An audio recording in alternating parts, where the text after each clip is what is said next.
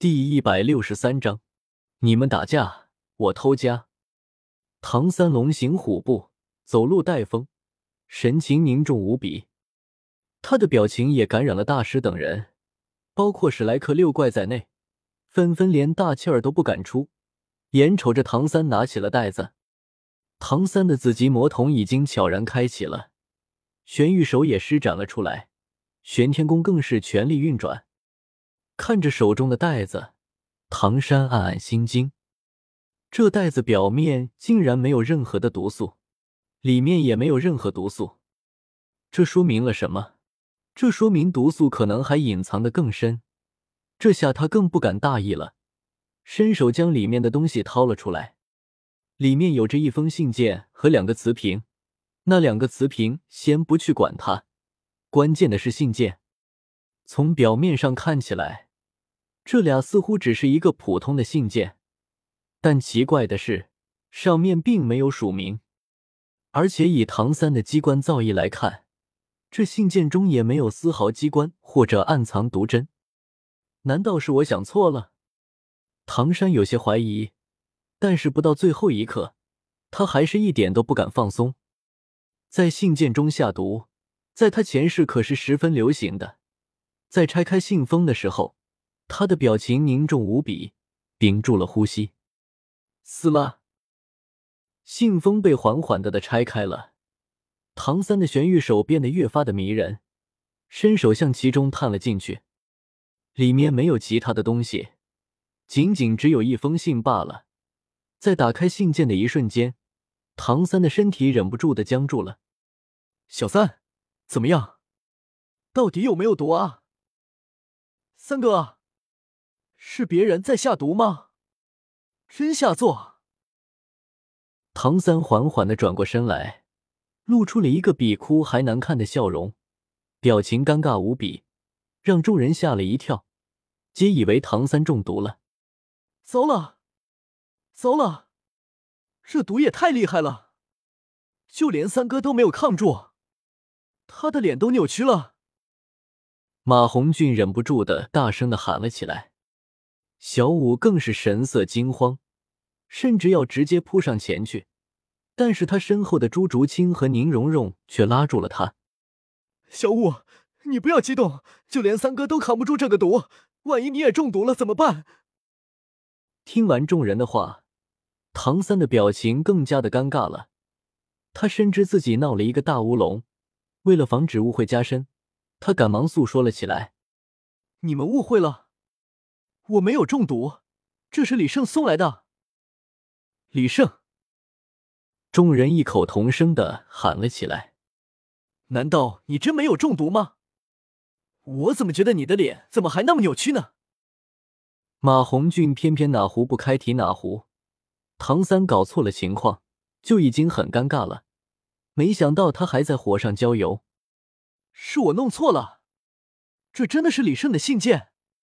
不信你们看，这两个瓷瓶里面装的是他送来的口香糖。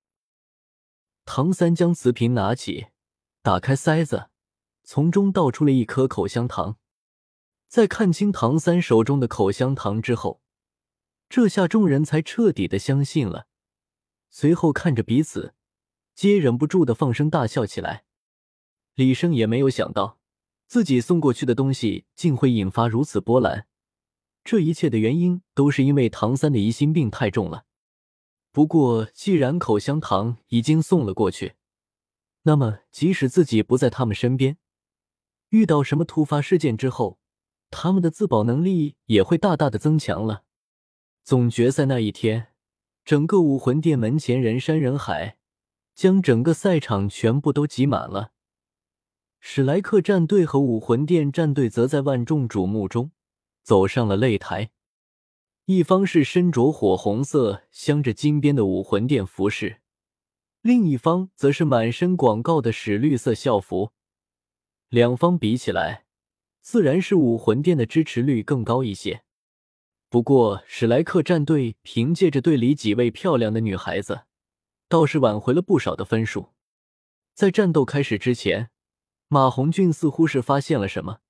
指着邪月，小声的对奥斯卡嘟囔了起来：“小奥，你看那个邪月，怎么脸色比你还白呢？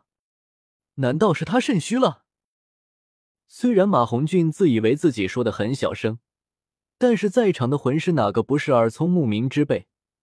他的声音一字不落的被所有人听到了耳朵里，不由得转头看向了邪月：“你小声点儿，看破不说破。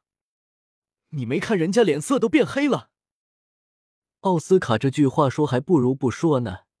听完马红俊的话之后，邪月的脸色就已经隐隐发黑了。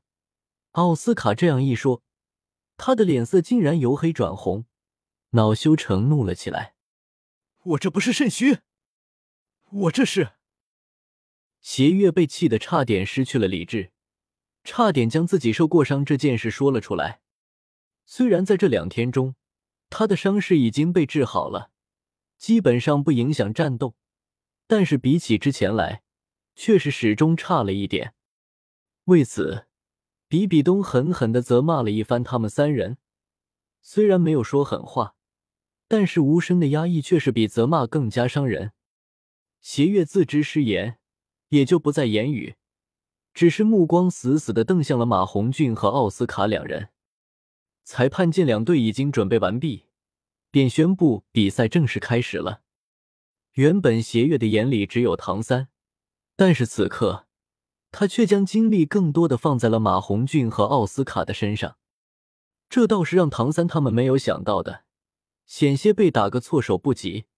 不过好歹确实及时反应了过来，没有让他们得逞，不然的话，恐怕比赛刚开始，他们就要损失掉奥斯卡了。